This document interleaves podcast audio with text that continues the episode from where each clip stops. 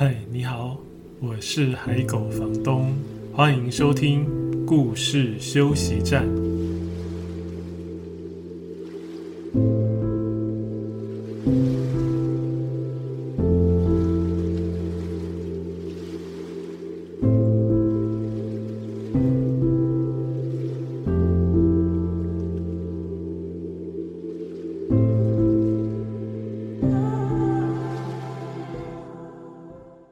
现在收听的是故事休息站 Podcast 节目的第二十五集。今天的主题是：真正让我们好好活着的都是无用的事物，嗯，就是没有用的事物。没有用的事物有哪些呢？嗯，没有用是什么意思呢？比如说，不能卖钱，呵呵，不能让你的物质生活变得更好。不能对你的生活的方便性有实质的帮助，比如说最近天气很冷嘛，哈，听这个节目的时候不知道现在天气怎么样，反正天气超级冷的时候，如果你有一台电暖气，你就会觉得哦，它非常实用，对不对？好，这就是有用的定义吧，大概可以这么去想。呃，但是在今天这个节目开始之前，我想要呼应一下上一集节目的内容。上一集节目的主题是说猫的坏话，但是我们听到最后其实都是对猫的爱，对吗？包含我在脸书专业上面征求大家来说猫的坏话，但是看一看，虽然都是一些生活的小小的抱怨，可是其实爱都蛮深的。那我想要呼应上一集的这个内容呢，跟各位分享一下，从反方向来，呃，说猫的好话。那我就搬出了重量级的作家，呃，村上春树他在作品里面写的。如果你也有读过村上春树的作品，或是你大概了解他的话，你会知道他也是很爱猫的人。那村上春树他有曾经出过一本图文书，啊，虽然出版社当时好像是把它定义为绘本，但是我看起来比较像是图文书，它比较少了那个绘本图跟文的紧密的结合，或者是呼应，或者是相称的那种关系。这本书虽然我觉得它不是绘本，比较像图文书，但是还是非常有趣好看，啊，文字很少。呃，这本书叫毛茸茸，那日文就是呼啊呼啊，就是蓬蓬毛毛的那个感觉，好像是这样。常看日剧或日本电影会听到嘛，呼啊呼啊。有时候吃，好像他们吃泡芙的时候说泡芙那个口感也会说呼啊呼啊，我不知道我发音准不准了哈，大概是这样。这本书叫毛茸茸，呃，文字就是村上春树，然后绘图是跟他合作很长期合作的安溪水丸。嗯，它里面有几段我想读给大家听。第一段是一开始没多久，他有先说他喜欢的是什么样的猫啊？他说：“世界上的猫咪我大致都喜欢，但在地球上的各种猫咪当中，我最喜欢上了年纪的大母猫。在那种仿佛长期未使用的宽敞浴室，非常寂静悠缓的午后。”当那只猫卧在阳光灿烂的岩廊睡午觉时，我喜欢躺在旁边发呆。我会闭上眼，清空脑中所有思绪，仿佛自己也化为猫咪的一部分，闻着猫毛的味道。接着过几页呢，他又写说：“我很喜欢朝那毛茸茸的柔软皮毛伸出手，用相同的力道轻轻抚摸粗脖子的后面。”以及冰凉圆耳朵旁，听猫咪开始呼噜呼噜叫，那种呼噜声就像自远方渐渐走来的乐队，声音越来越大，一点一滴，渐渐变大。把耳朵贴紧猫咪的身体，那仿佛夏末的海涛声轰隆隆响起，猫咪柔软的肚子随着呼吸拱起、沉落、拱起、沉落。就像刚刚形成的地球，哈，写得超好的，对不对？看得我都想来养一只猫了。好，这个是呃村上春树的《毛茸茸》，他整本书文字不多了，但是就是反复着写着他对猫的那种喜爱，还有他跟猫一起生活的那些微小但是很美好的经验。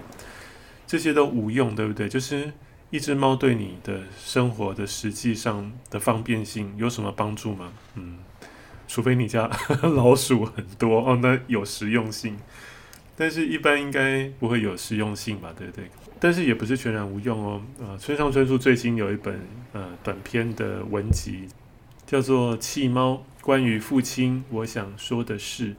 呃，这本书也是非常短，很薄啊，但是文字排得很宽松，所以它也可以变成一本书。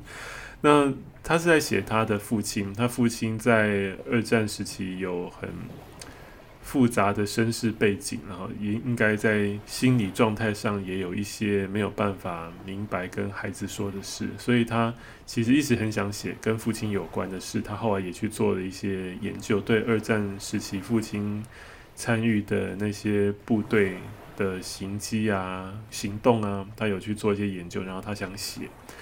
呃，他一直不知道怎么写，但是后来因为猫让他写出来，哈，不是猫帮他写哦，猫不是故事里的那个小精灵。我来看一下他怎么说呢？啊，在这本书的后记，他有写第一段，他就这样写。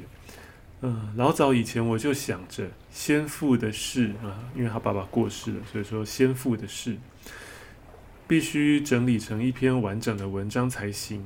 但岁月就在难以下笔的情况下流逝，因为要写亲人的事情，至少就我而言会有负担，而且也无法适当掌握该从什么地方、如何开始写起才好，就像鱼刺梗在喉咙那样，长久记挂在我心里。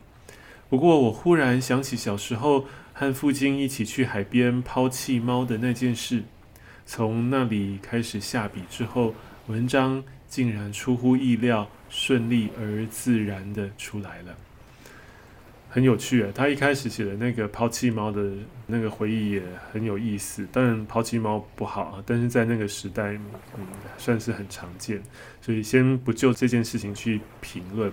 但是那个猫很神奇的回到他们家，各位可以去看这本书，你就知道啊。因为重点我不是要讲村上春树的书嘛。只要是讲猫的好话哦，今天在一开始，所以无用的事好像也不是那么无用。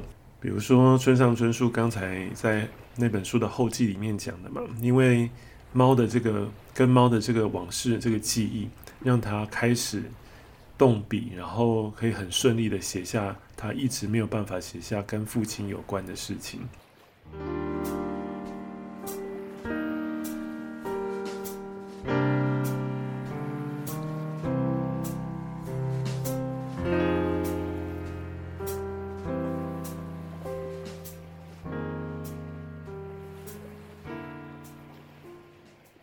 今天想要跟各位分享的主题，真正让我们好好活着的都是无用的事物。我选的第一本书也跟父亲有关系，跟爸爸有关系。第一本书的作者文图都是出自这位作者，叫尤利修尔维兹。听他的名字就觉得有很东欧的感觉，对吧？这个作者确实是最早是出生在波兰。在二次世界大战之前，诶，刚好跟刚才村上春树写父亲的那个背景差不多哈。呃，他本来出生在波兰，但是因为战争的关系，所以就颠沛流离，搬了，跟着爸爸妈妈搬去很多地方。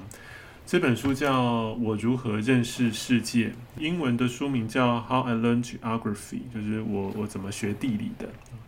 这本书有得到美国一个很重要的奖项——凯迪克奖的银牌奖，在当年。那我讲一下这本书最后作者的话的其中一段，就是他说一下这个故事的背景，因为这本书的故事其实是真实的故事，是这个作者自己小时候发生的事情，然后他把它像自传式的呈现出来。在作者的话里面，他提到说。呃，一九三五年，我出生在波兰的华沙。波兰在一九三九年被战火攻击时，我只有四岁。我记得街道坍塌，建筑物烧毁或倒下，化为灰烬。有一颗炸弹掉在我们公寓前的阶梯上。不久，我便跟着家人逃离波兰，在苏联住了六年多，大部分时间是在中亚地区，在土尔克斯坦城。位于现在的哈萨克境内，我们终于在一九四七年到了法国巴黎。然后在一九四九年搬到以色列。一九五九年我来到美国。这本书里的故事发生在我四五岁左右，我们住在土尔克斯坦的时候。这本书里面有一个很重要的东西，很重要的物件啊，在故事里以及在当时作者小时候，在他心里真的是无用到的极点。这个东西是什么？等一下在故事里各位会听到。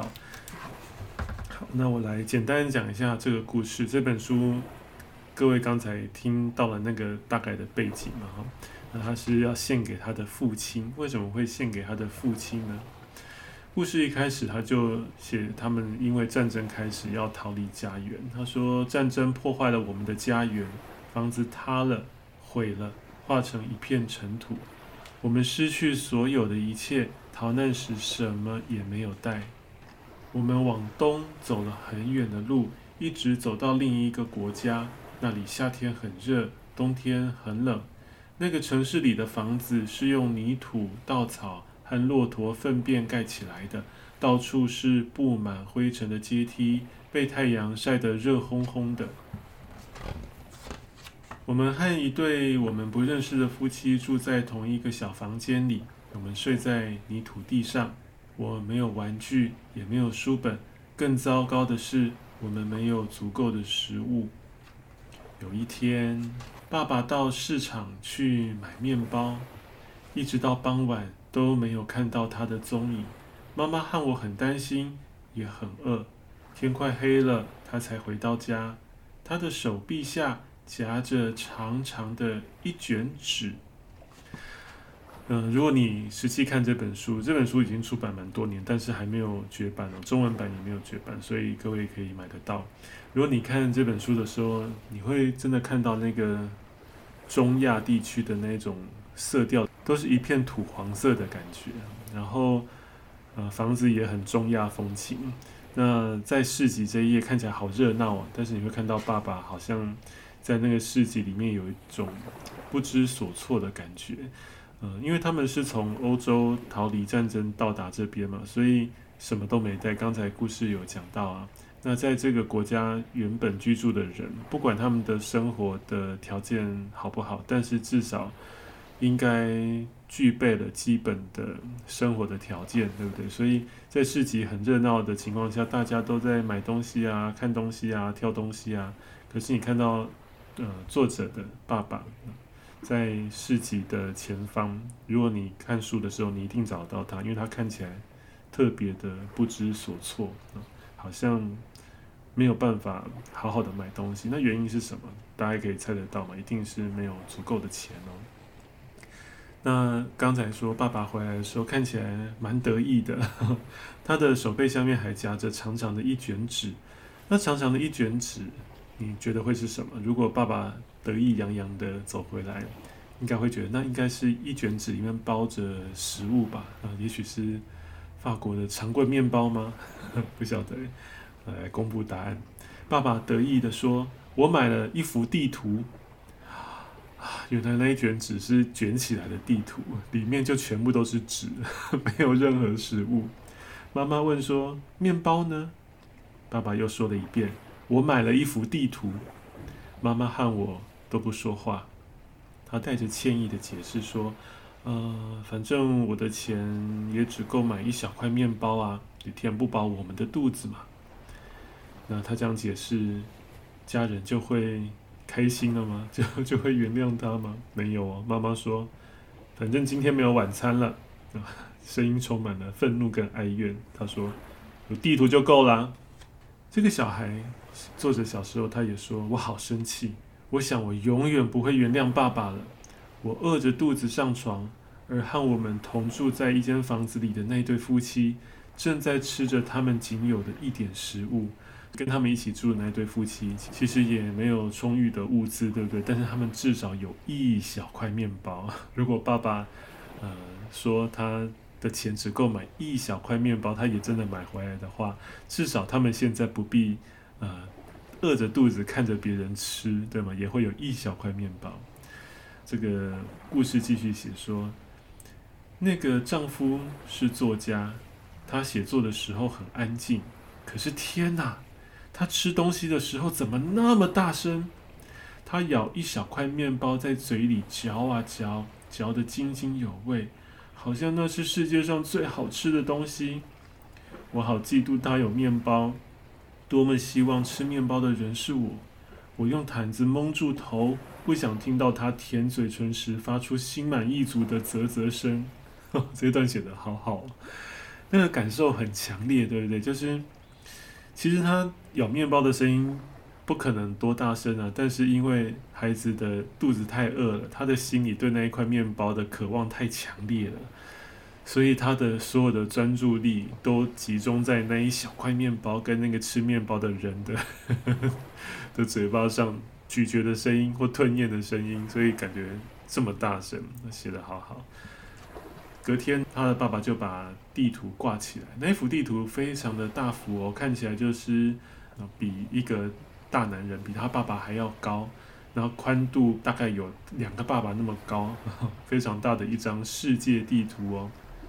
然后爸爸把地图挂起来的时候，他盖住一整面墙哦。死气沉沉的房间突然有了缤纷的色彩。那听到这边的时候，你就觉得，嗯，原来只是为死气沉沉的房间房子增添色彩，这样这个无用就够了吗？就感觉有用了吗？还不止这样哦。这个孩子说，他渐渐觉得地图很有趣哦，所以他会盯着他看好几个小时，研究所有的细节。然后呢，他只要有机会拿到小小的一张纸片，他就会开始在纸上画地图。因为在战争他们逃难的时候，物资很有限嘛，所以几乎不太，那纸一定也是很珍贵的。所以他只要他是说一有机会拿到小纸片，啊，他不做其他的事，就是在上面画地图。所以感觉那个。他的世界好像一下子变得很大了，对不对？那关于他的世界变得很大，他也写得很好玩。他说，地图上有许多听起来很奇怪的地名，这些带着异国风味的发音使我着迷。我把它们编成一段韵文，那段韵文是这样的：福冈、高冈、鄂木斯克、福山、永山、汤姆斯克、冈崎、宫崎、平斯克。宾夕维尼亚、川系维尼亚、明斯克，很好玩啊！那些地名编起来可以是有押韵的韵文，大概可以听得出来那些地名是在哪些地方嘛？比如说有很多其实是日本的地名，对不对？然后斯克斯克结尾的多半都是俄罗斯，其中有一个明斯克是现在白俄罗斯的首都。那比如说，还还有美国的，应这应该是美国的宾州吧，Pennsylvania。我想用英文来念念看啊，当然那个日文地名它也是用英文拼音的哈。啊，这一段英文是这样：：Fukoka, Takoka, Omsk, Fukuyama,、Nagayama,、tomsk、冈崎、宫崎、pinsk、Pennsylvania、Transylvania、Minsk。好好玩啊！所以你看那个孩子在。那么贫瘠的生活环境当中，因为一张地图，还有他跳进地图里面去找那些他觉得很陌生的地名，一连串的想象，让他真的可以离开这个生活很不容易的当下，可以飞到很遥远、自由的感觉的地方。啊，这个无用的地图似乎也变得有用起来，对不对？这个是我如何认识世界，尤利修尔维兹的作品。在这本书的最后，除了我刚才读给各位听的那一段作者的话，在这段里面呢，他还有画一张地图啊。这张地图其实是不是后来他画的，是他十岁的时候画的。我看到的时候也很惊讶，我本来以为这张地图是呃作者为了这本书特别另外画的，结果不是。这张地图是作者十岁的时候他，他写说，呃，他是在一张信纸背面画的这幅非洲地图。我运气很好，那张信纸只写了一面，因为那时纸张很珍贵，大部分的信纸正反两面都写满了字。地图里的字是俄文，我以前可以讲得很流利的俄语，但现在只记得几个字。啊，这个地图真的是画得非常的好。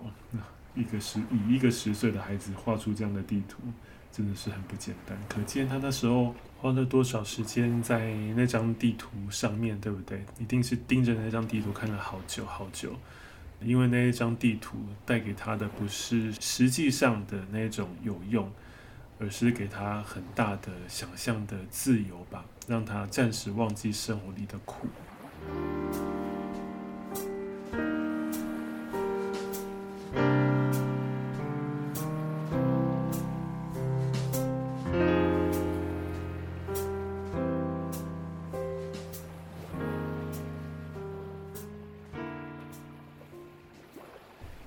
第二本想要介绍给各位关于这个主题的书是《魔法画家河内先生》。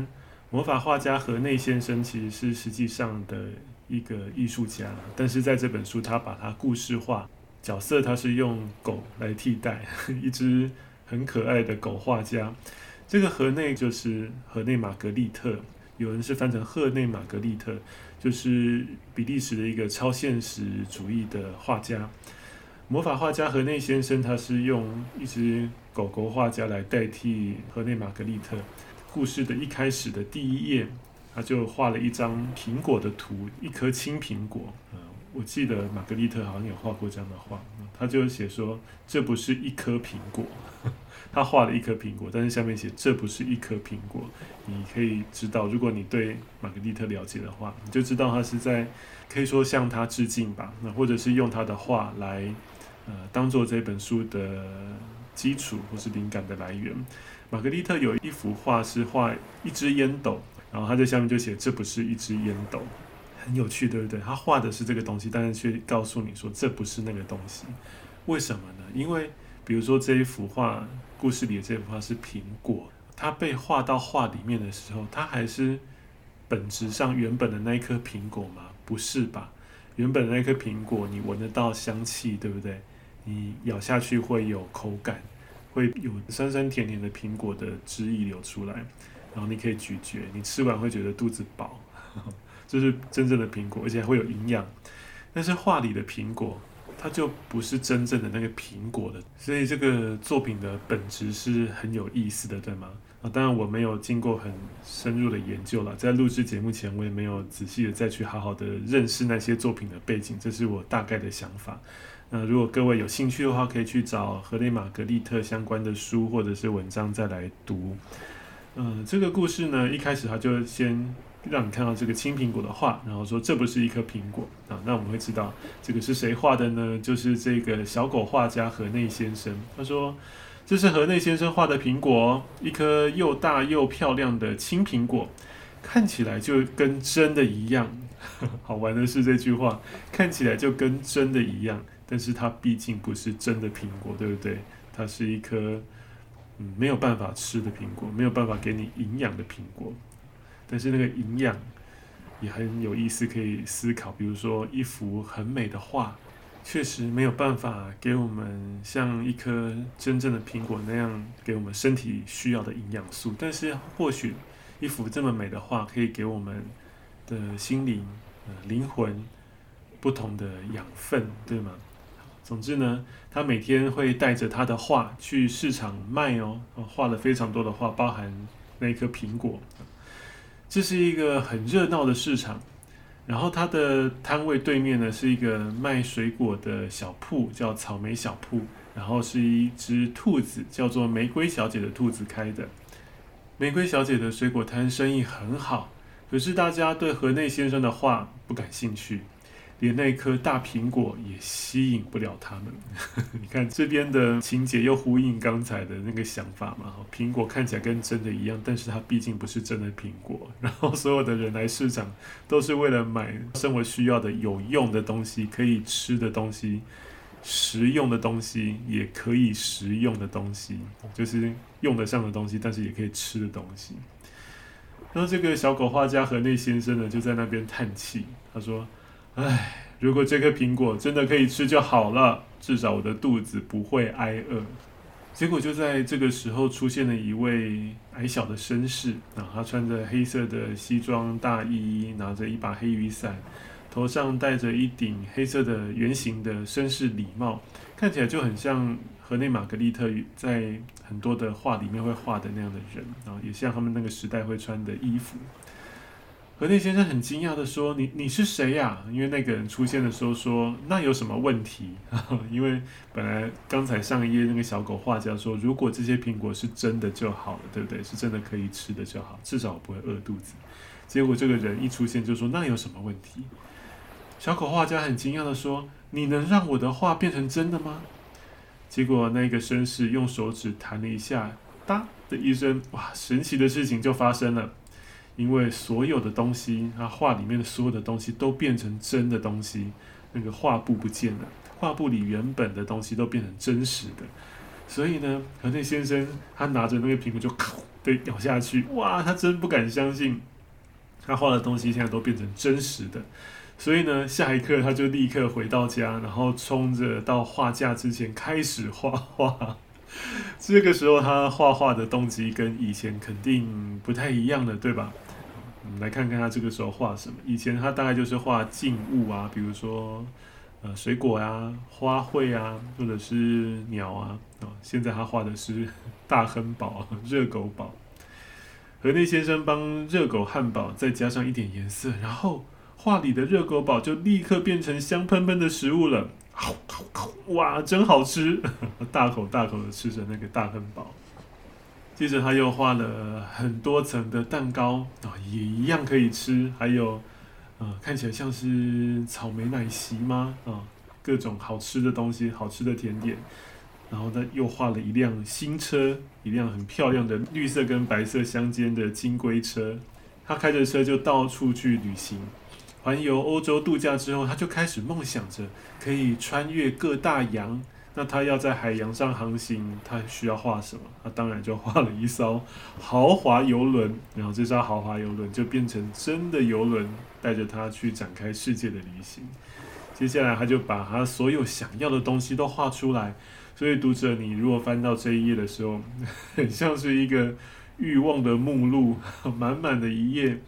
呃，小小的一个一个的东西，比如说花瓶啊，第二辆车啊，你看有了一辆车之后，就会开始想要第二辆车啊，欲望会越来越大。比如说香水啊、香槟啊、水晶杯、地毯、游泳池、飞机、电视、金表、鱼子酱、躺椅，更多香槟，很有趣哦。这页看起来只是。不同的物件，但是跟着这个情节一路看过来，就会觉得好好玩。尤其比如说第二辆车，还有香槟跟更多香槟，然后他的东西越来越多，多到需要更大的房子。那有什么难呢？他就画一间大房子就好了，对不对？所以他真的画了一间大房子。有一天，就在他这个呃梦想好像都实现的之后的某一天，他的电铃叮咚的响了起来。是那个水果摊的老板娘，那个玫瑰小姐，那只兔子小姐来按她的店里，她来找她做什么呢？玫瑰小姐她说：“河内先生，很久没有在市场看到你了耶，我想向你买一幅画。”嗯，一幅画？哎呀，玫瑰小姐，我已经没有画可以卖了耶！啊，真的什么都没有了吗？这个兔子玫瑰小姐看起来很失望。河内先生说：“是的。”哎呀，真可惜，河内先生你不画画了，真可惜。然后这个兔子小姐就离开了。她离开之后呢，河内先生很苦恼，他开始想怎么办？怎么办？因为那个兔子小姐看起来好像真的很想要一幅画，他当然也可以去画，对不对？但是他现在画的东西都会怎么样？都会变成真的东西啊。那如果画一只狼的图给那个兔子小姐，那个狼不就会变成真的狼跑出来把兔子吃掉了吗？所以该怎么办？他要怎么样才能画一幅画给他呢？他想了很久，终于想到一个好办法。后面我就不能讲喽，你一定要去找书来看，因为他的这个办法真的是太妙了。我不知道有没有人可以猜得出来，很好玩哦。总之，他就想到了一个办法可以解决这个问题。然后画了一幅画送给那一位叫做玫瑰的兔子小姐。你们觉得他会画什么给那个兔子呢？嗯，不是狼了哈，刚才的狼是我开玩笑说的。好，这是第二本想跟各位推荐的书，《魔法画家河内先生》，作者是呃雷姆提欧，图也是他画的，他的图都色彩很饱满，然后没有什么棱角，很圆润的感觉，看起来是很舒服的画，画面很干净，但是很缤纷又很丰富。所以你看，一幅画看起来没有用，不像真的苹果可以吃，至少可以填饱肚子，但是它可以。丰富的层面是不一样的，对吗？这是今天想跟各位分享的主题。有用跟没有用，这个东西到底要怎么拿捏，怎么去思考？有时候我们太常追求有用的东西，其实常常累积了太多无用的东西。比如说，我最近想要买一颗灯泡啊，但是我先上网看看那些卖场，都是六颗装、八颗装、十二颗装。我想，我只需要一颗灯泡。那以前或者有些人就会想，比如说我以前就也会这样想，那就先买六颗装的好了，反正坏掉的应该就可以替代嘛。但是有时候灯泡你可能好几年都不会坏掉啊。比如说现在的灯泡的寿命又更长啊，比如说 LED 灯泡，那你要放到哪一年才可以用到第二颗灯泡？我们其实不需要更多的灯泡，对不对？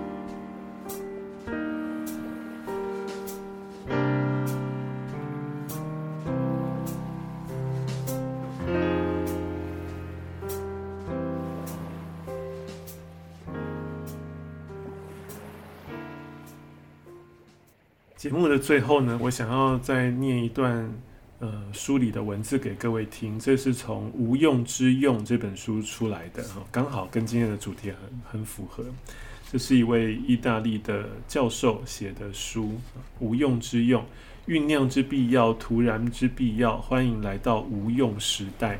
有时候无用的东西反而具有某种程度的实用性。他在这段文字里引用了很多人的想法嘛，包含比如说尤涅斯科，一个法国的剧作家，我本来也不认识他，我是看这本书才知道。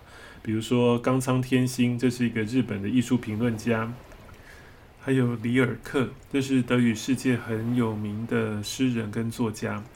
这两段文字是这样写的，如同尤涅斯科精辟的见解。